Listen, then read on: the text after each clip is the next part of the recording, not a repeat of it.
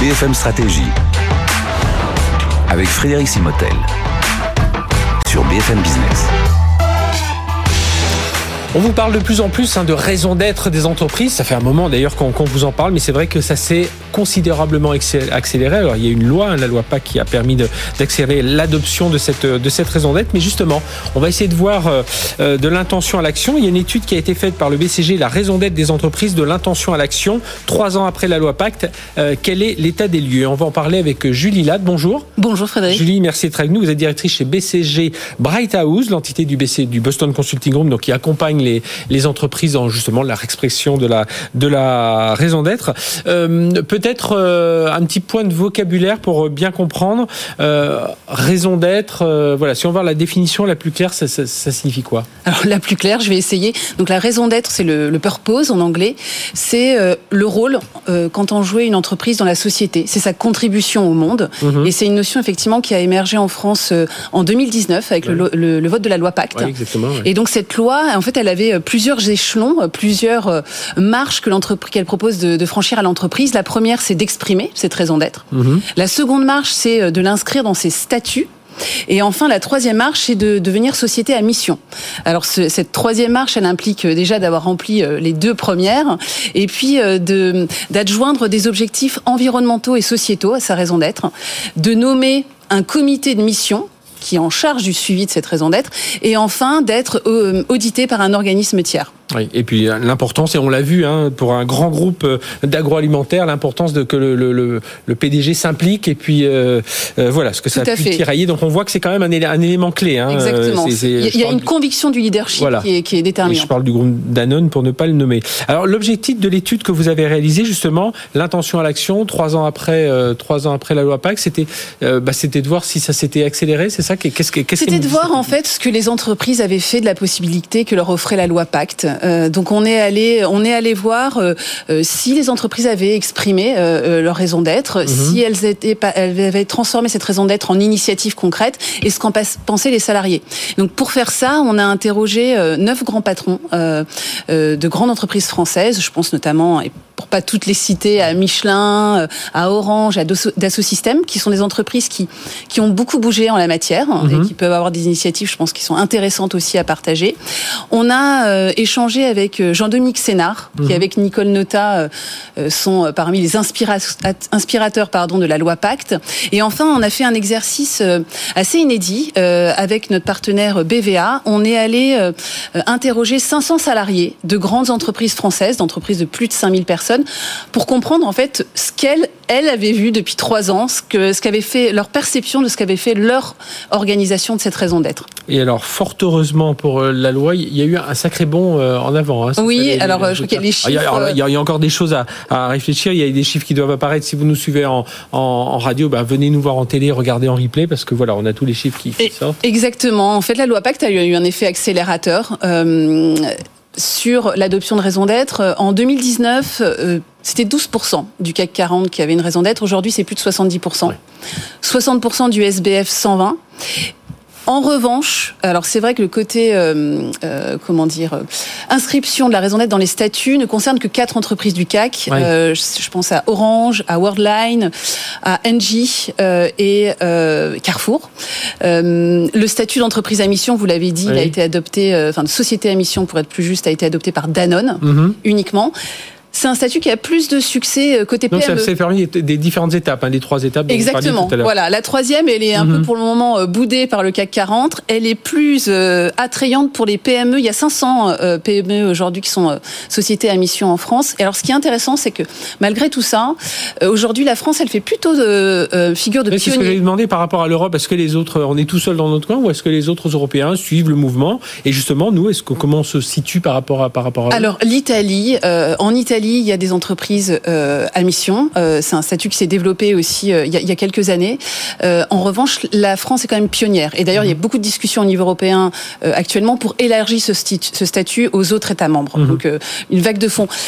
Ce qui est intéressant, c'est de regarder côté salarié. Euh, quand on interroge les collaborateurs, cette notion-là est beaucoup moins assimilée. La culturation n'est pas complètement exactement, exactement. En fait, deux tiers d'entre eux ne savent pas exactement ce que recouvre la raison d'être Mhm. et 35% sont incapables de dire avec certitude si son organisation, l'organisation dans laquelle ils travaillent, a une raison d'être ou pas. Mais est-ce que justement, c'est pas le, le défaut de tout ça, c'est pas de ne pas avoir su leur expliquer ce que ça allait donner, euh, c'est-à-dire le, le- le résultat, ce qu'on fait ensuite quoi de, de cette raison d'être? Oui, sans Voilà, j'ai mis une raison d'être. euh, qu'est-ce que Tout à fait, tout à que- fait. Qu'est-ce que il y a ça devient? beaucoup- Qu'est-ce que ça va changer pour moi collaborateur, pour mes clients, pour mes partenaires? Il y a eu beaucoup de- d'un purpose washing. Et Mhm. effectivement, aujourd'hui, les entreprises sont regardées sur ce qu'elles vont en faire de cette phrase, parce qu'il y a aussi beaucoup de débats sur ce n'est qu'une phrase, Oui. mais ce n'est pas qu'une phrase. Et ce qui est important, c'est la suite. Et c'est ce qu'on a voulu regarder avec notre étude. C'est opérationnellement, qu'est-ce que ça signifie et comment ces entreprises l'ont traduit en initiative ou pas. Mhm. Donc au premier cas, c'est les, les lignes ont plutôt bougé. Alors les lignes ont plutôt bougé. Euh, on a scruté le CAC 40. Euh, euh, ce qu'on peut dire, c'est que alors les lignes ont bougé de manière assez inégale. Euh, tout, tout le monde n'a pas mis en place des choses, mais en tout cas, il y a certains champs qui ont été investigués. Plus de 70% du CAC 40 a euh, traduit sa raison d'être dans des engagements environnementaux et sociétaux plus poussés, plus forts, Mhm. plus larges. Euh, plus de 60% a fait bouger les lignes aussi côté engagement envers les collaborateurs. C'est une bonne chose. Et Ouais. envers les clients. Il y a deux champs qui sont aujourd'hui moins investis. C'est euh, les actions envers les partenaires de l'entreprise et aussi les ch- le champ de la gouvernance et de la stratégie. Aujourd'hui, la raison d'être, elle n'est pas toujours déclinée dans la stratégie opérationnelle de l'entreprise. Ouais, un- c'est un petit peu enfin voilà le concept doit être difficile aussi à décliner par rapport au métier de l'entreprise, par rapport à, à, voilà sa situation aussi euh, en termes géopolitiques où est-ce qu'elle est dans- Exactement, ça, dans- ça dans implique une transformation de business model qui est clairement un sujet de temps long, ça se fait, ça se fait pas en claquant des doigts. Et, et, et Julie Latter de, de BCG, euh, est-ce qu'il y a quelques exemples que vous pouvez nous donner de, de bah, justement de- d'entreprises où ça a pu être engagé où on a déjà cité des Michelin, des Orange, bah, je pense que c'est eux dont vous allez parler. Exactement. Alors sur le champ de la gouvernance qui me paraît aujourd'hui essentiel et de la stratégie, euh, Michelin fait beaucoup de choses. Euh, le dernier plan stratégique de Michelin est totalement aligné avec sa raison d'être. Mhm. Florent Ménégo, qui dirige Mich- Michelin, l'exprime très bien. Il dit il faut réconcilier les trois P, people, planète et profit, dans l'exécution de notre stratégie. Euh, autre exemple en matière de gouvernance, euh, Orange, euh, il y a quelques mois, euh, a créé le comité Raison d'agir, Mhm. qui est en charge du suivi euh, de l'exécution de la raison d'être. Ça, c'est côté gouvernance. Il y a des initiatives intéressantes aussi côté euh, salarié. Alors, le groupe Avril, qui est un très bon exemple. Aujourd'hui, quelqu'un qui rentre chez Avril ou qui, est chez Avril est vraiment, comment dire, passe sous le filtre de la raison d'être. C'est-à-dire qu'il y a des formations, les évaluations tiennent compte de cette raison d'être. Euh, le peuvent modèle même- de ça peut même aller jusqu'à des, primes de fin d'année, etc. Enfin, dans, dans Oui, la en tout cas dans la, dans, la, dans la manière de d'évaluer la performance. En tout cas, c'est pris en compte. Et euh, Jean-Philippe Puig, donc le directeur général Mhm. d'Avril, euh, dit que c'est une transformation culturelle en profondeur et de long terme. Je pense que là, est- tout l'enjeu, c'est quelque chose de long terme et de profond. Ça se fait pas en claquant Ah oui. des doigts, comme je le disais. Et puis un autre champ d'initiative, celle envers les clients, euh, un champ assez visible. Euh, par exemple, Schneider Electric a Mhm. développé une offre de conseil en développement durable vis-à-vis de ses clients. Parce que lui, c'est le métier, enfin, c'est son métier aussi derrière d'a- d'aller Exactement. apporter ça. Tout à fait. Et puis la Banque Postale euh, a aujourd'hui euh, co-développe des offres responsables avec euh, son écosystème.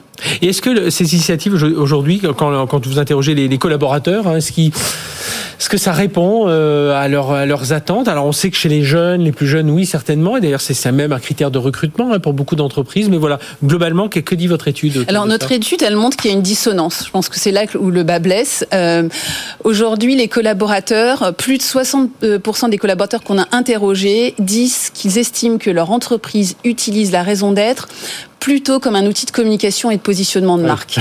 Tout à fait. Bon voilà. Euh, et leurs attentes sont autres. Euh, plus de 60% d'entre eux, voire je crois que 70% attendent plutôt qu'elle euh, utilise la raison d'être dans sa stratégie, dans son pilotage opérationnel. Donc voilà, il y a du chemin à parcourir. Toutes les actions menées par les entreprises sont pas perçues par les salariés. Et d'ailleurs, ce qui est aussi intéressant, c'est que 70% des salariés dont l'entreprise n'a pas de raison d'être hein, Oui. Aimeraient que leur contribution potentielle à cette raison d'être soit prise en compte dans leur évaluation Mhm. annuelle.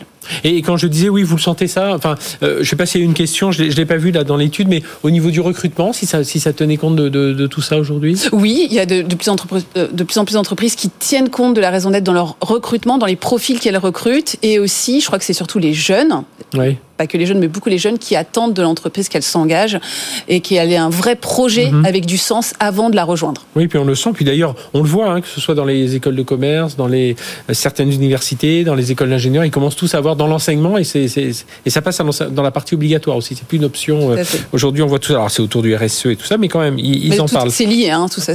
Et alors, euh, pour cette incarnation de la, la, raison d'être, pour, vous, ce sont quoi les, les prochains défis? Donc on l'a compris, aller plus en profondeur avec les collaborateurs pour qu'ils comprennent mieux tout ça, mais, mais quoi d'autre? Oui, alors on en a identifié quatre euh, euh, en, en, échangeant et puis en réalisant cette étude. Le premier défi, c'est un, un, défi de gouvernance, c'est-à-dire qu'il faut mettre en place un suivi euh, de cette raison d'être euh, pour que ça s'inscrive vraiment dans le quotidien mhm. de l'entreprise et qu'on mesure l'impact et que ça soit décliné. Oui, qu'il n'y ait pas juste la semaine de la raison d'être et puis on verra l'année prochaine. Exactement. C'est le comité raison d'agir d'Orange, c'est la création de la direction de l'engagement chez Carrefour. Tout ça, mhm. ça va dans le même sens. D'accord. Le second défi, c'est un défi de euh, création d'un lien plus systématique entre stratégie et pilotage opérationnel. Euh, Jean-Dominique Sénard euh, le, dit, il dit la, la raison d'être doit être la colonne vertébrale des initiatives de l'entreprise. Mhm. Donc ça doit vraiment être entré dans la stratégie. Le troisième défi, c'est un défi vis-à-vis -vis des collaborateurs, d'évolution du modèle de leadership et de création de valeur, euh, de création d'expérience collaborateur. Que là, tout le monde comprenne voilà à quoi. exactement, exactement. Alors au, BCG d'ailleurs, je fais un lien avec une notion qui est intéressante. On, on, on prend, on, on, dit qu'il y a un enjeu de développer le generative leadership. C'est un leader qui manage euh, à, la, à, la, fois avec la tête, avec les mains, mais aussi avec le cœur. Mhm. Donc c'est humaniser plus le management. Et puis, et quatrième défi, c'est les, bah c'est, oui, on a besoin, on est, on est dans le monde du business, des indicateurs et tout ça, c'est ce Exactement. C'est euh, avoir des mesures, une mesure d'impact qui arrive à aussi cadencer le temps court, les objectifs de temps court et la vision de long terme de l'entreprise. Et là, je prends un autre exemple. Adrienne Aurel Pagès, qui est directrice de l'engagement citoyen à la Banque Postale, nous a confié que la réussite de l'incarnation de la raison d'être, elle va dépendre de, la capacité de la banque à avoir un impact positif euh, sur la planète, sur la société via ses offres.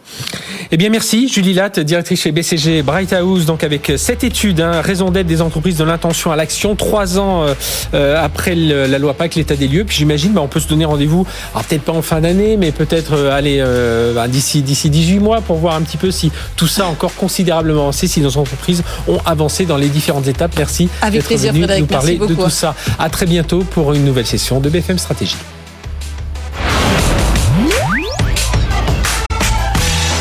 BFM Stratégie sur BFM Business.